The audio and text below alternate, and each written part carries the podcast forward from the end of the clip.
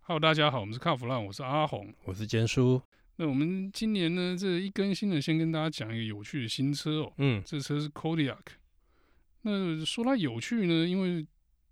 这个现作哦，之前也不是说没发表过，对呃，这是新车，但是之前的 Kodiak 已经在台湾卖过了。对，那这次比较特别呢，是因为有一个新的产品的加入，哦它叫嗯 Kodiak RS 哦。对其实这台车在过年前嘛，过年前的时候它发表，过年那时候我们大家都忙嘛，嗯，那想说那就放到年后来跟大家说哦。是这次新加入这 Kodiak RS 真的很有意思。多有意思，之前呢，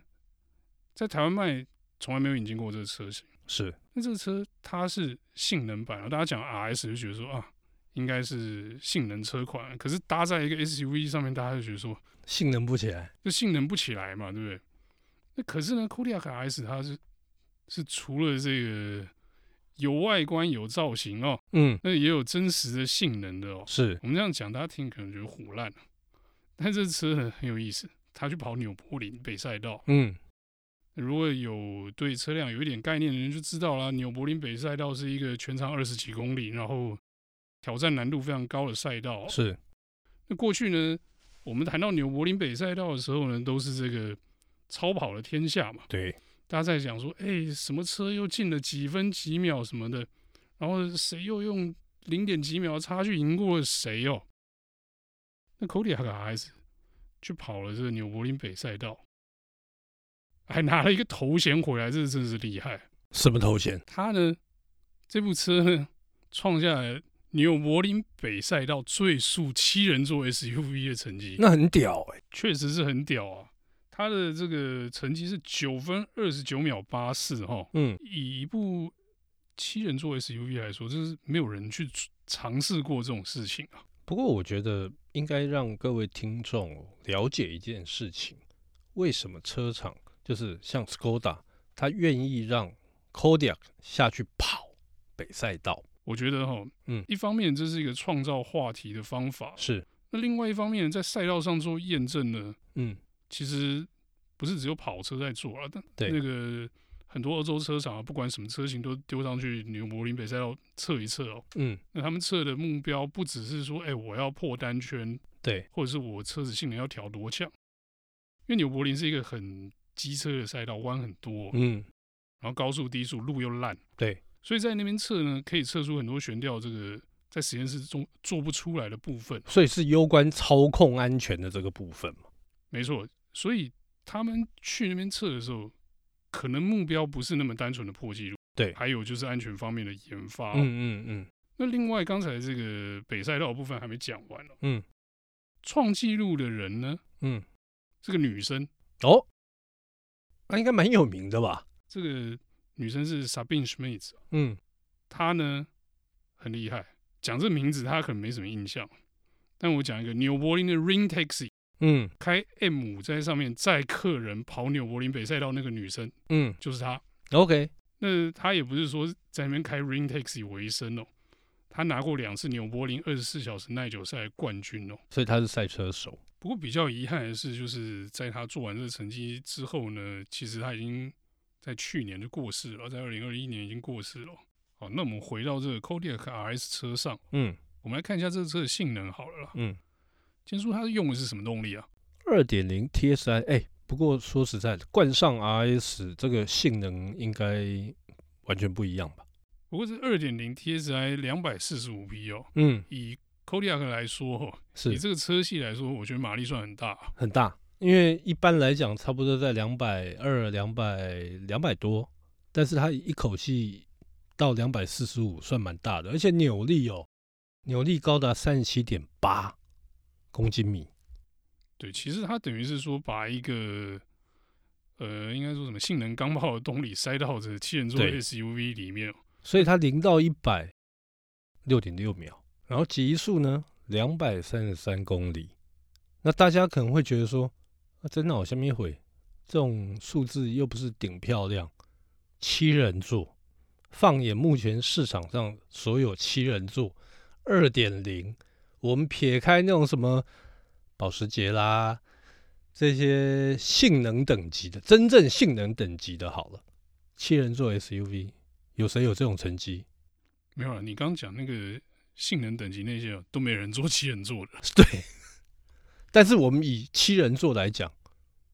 谁有办法？目前为止你在市面上的话，你觉得是找不到同类型的车款哦，这点对我觉得是真的是蛮蛮厉害的，蛮厉害的，蛮厉害的。而且最主要哦，像一般的 SUV，你说它极速要破两百，车厂都会有一些安全性的考量。我跟你讲，嗯车厂做这种东西，他们也是怕。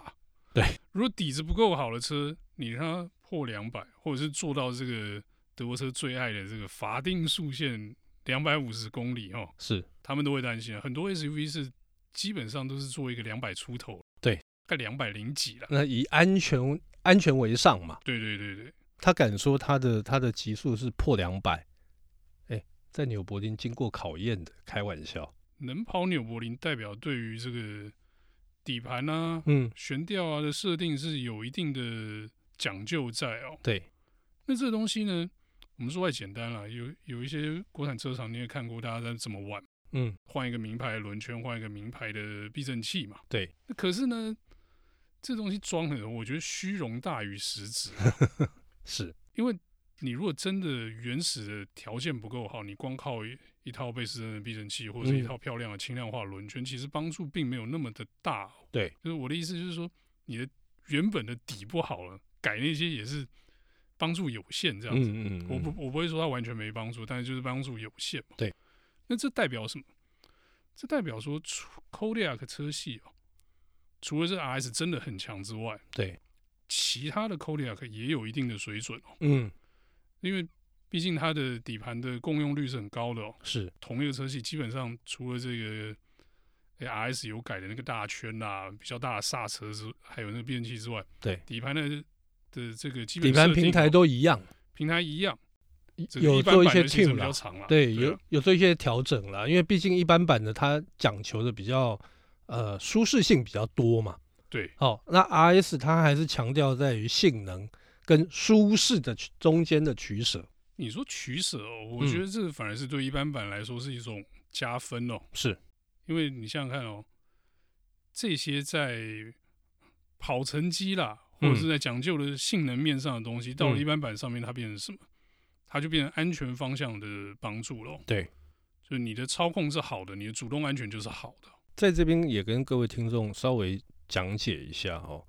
为什么我跟阿红会觉得说，在纽柏林跑出好成绩是为了操控安全。试想一下，你在高速公路上面，你要闪避一个一个前车的掉落物好了，或者是那个什么胎皮、胎块之类的。如果你的底子不够好，你突然在高速下，这个突然转向一改变，就你一改变的时候，底子不好的，他就塞要娜娜就往地狱走；底子好的，你回到天堂，其实就是这么一回事。对这个东西哦，就跟很多安全配备一样，对，知道它存在，但是有一种我什么什么时候才会用到它，我根本用不到它的那种感觉。嗯，但是就在那个万一的时候啊，对，万一的时候它救你一命，这对个东西就值得了。对对对，我觉得大家一般买家的这个心态哦，有时候就想说，啊，买那个什么高性能车要干嘛呢？台湾限速都五十六十，能干嘛？嗯，对，重点不是跑快，重点是操控方面的表现哦。是那我觉得这次这个 Kodiaq RS 就是一个很好的范例哦。对，你说七人座纽柏林赘述，就是 这个 title 听起来很威，然后又有又还蛮有趣的、哦。对，可是其实它背后代表的是一种安全哦、嗯。阿红，那你既然提到安全，那我就要讲一下 Kodiak 它这一次的安全配备，全车系九颗气囊，这个现在已经没什么，对不对？九颗信好也是 Skoda 先搞出来的啊、是所以他们现在不得不每一台车都至少给你九颗、啊。，是，那充满了给鬼啊，OK，这个非常好。另外，它全车系有包含 Kodiak RS，全部标配他们所谓的聪明爱它也是 E Y EYE，眼睛的那个爱，对不是爱情的爱。这个就是大家所谓的 ADAS。我觉得光讲这样不是很仔细哦。哎，好，这个聪明爱的那个套件其实是非常完备的、哦，是，你看它包含什么？它它等于差不多就差不多 Level Two 的这个等级哦喽，它应该是 Level Two 整套吧？整套很完整。好，它包含什么？它有主动式的这个跟车的 ACC，好，主动式的修正车道偏移，还有车道中至中， OK，这哦蛮重要的。这很重要，因为这个在高速公路很好用嘛。不是是这个车道偏移跟车道之中这两个东西用起来落差很大、哦。很大，对，车道之中你车子不会一直左右摇，对，它会自己抓好那个中线。啊，你那个车道偏移哦，这车子开到飘到线外，它才把你拉回。然后嗯如果你不管它的话，它就是左修右修左修右修。那另外还有什么？后方车辆这个警示系统， OK，这是倒车用的嘛？对。然后呢，还有行驶中紧急刹车，那就是前面刹车你停不下来，没发现的时候，车子会帮你踩刹车哦。是，这个东西我觉得要跟大家讲，嗯，不要误会它的意思，它不是它不能帮你完全刹停，你还是要自己开哦。对， AEB 哦，嗯，这个紧急刹车辅助系统，它是当你来不及的时候，它帮你踩重一点，对，它不是自动帮你踩，它的作用是降低伤害哦，是，不是这个预防撞车，所以是我觉得在讲的时候哦要跟大家讲清楚一点，免得大家误解这配备的用途啊。对，这个也是很多人，很多人他用这个所谓的 ADAS 这套系统的时候，他会去误解的地方。对，而且哦，对于这种嗯路边停车有障碍的人来说，它还配备了半自动、半自动哦停车辅助系统。它那个半自动其实是你坐在车上了，是自己要踩刹车了，是，啊，跟是那种在车外可以用遥控的那种不太一呃，样、我哦。那个是完全不一样的东西啦，但是原理概念差不多。基本上把车停进车格这件事情，那个路径是固定的。对，那只是一个你人有没有在车上啊。第二对个就是那个你，还是要踩着刹车啦。对对对对对，哦，所以你看它，它光这些东西其实还蛮完备的。基本上你从这个整套的 Level Two 来看嗯哦，然后再加上这个蛮蛮炫的这半自动停车系统哦，嗯，我觉得在电子辅助系统方面呢，是这个车算是完备。对，而且这些配备不只是 RS 有啊，下面的1.5的豪华精英版跟2.0的 4x4 尊荣版嗯，一样，整套的是 ADAS 哦。那这两个车的售价分别是141.9跟161.9哦，呃，差二十万哦、哎，那跟 RS 再差二十万你说，RS 是185.9，哎呦，所以我一进门进到 showroom，原本要看的是一点五，那我出门的时候，我搞不好会变成 RS。对，简叔你耳根子软，又爱开快，对业代在旁边 murmur 一下，搞不好你就是就直上了。进门的时候想说一百四十万买一个这个七人座 SUV，全家出去玩很因为棒。老婆说，哎、预算一百五嘛，对不对？结果出门的时候一百八十五变成纽柏林最速七人座 SUV，哎、哎、何呢？最多回去跪一跪而已啊，然后什么？而我觉得这个斯柯达这个定价策略真的很妙，嗯进门一百四，出门一八五。嗯， OK，大家买车的时候小心了，意志要坚定一点。哎、要非常坚定。但是如果如果哈，如果你跟我一样，内心有点热血，喜欢操控，但是你又需要有空间跟舒适的时候，其实 S P 还是 绝对是首选啦、好了，既然你都这么说了哈，嗯，那我就帮你想个理由，看能不能算盘不要跪那么久。是你刚才这个多花了四十万， 40万嘛你说一四一点九变成一八五点九出来，对，四十几万嘛？十几万哦。嗯，那你回去你跟我讲买 Skoda 划算啊，为什么？怎么说？你就说 Skoda 现在那个 o f o U 的专案，四年不限里程，三次保养都免费哦，哎、对，它不是给你折扣，是免费，你对省对对三次对对保养的钱。这个很重要，因为大家会觉得说，哎、我掐背的小小阿贝养起来很贵，尤其是保养。最近原物料又涨成这个样子，你三省次三次保养的钱三次保养钱，哎、很多呢。啊，这样子应该可以说服老婆，就是让你早一点爬起来啊，早一点从算盘上爬 起来。那这样我我还要可能还要再编其他的理由， 可以爬得更快。好了，我再给你两个理由了。第一个哈，这个是市场上最受欢迎的七人座哦、那它受欢迎的原因不是只能坐七个人啊，是因为它后面那个行李箱啊，第三排椅子折下去以后，那个空间还是很好用哦。嗯，你如果老婆要去 Costco 喝仔我老婆不会去 Costco，她要的话就是大血拼， ，OK，那反正一定够你在嘛，这理由够好吧？好，很好。那另外一个理由哦，你就跟你老婆讲啊，如这种车就是买这个啊，嗯，为什么？嗯，这车在市场上已经连续三年是七人座销售第一哦。在台湾市场，对你以为是捷克哦，是台湾市场，哦，那很厉害呢。那就是因为它的设定跟属性刚好适合台湾的环境。是你知道，在台湾每三辆七人座 SUV 就有一部是 Kodiak，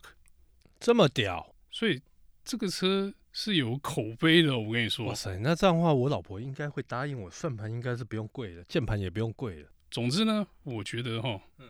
这样子的理由应该够挽救你的膝盖了。吼可以，可以，可以，可以，可以。好，那我们这一集呢，有关 Kodiak RS 的故事呢就到这边告一段落，谢谢大家的收听。谢谢。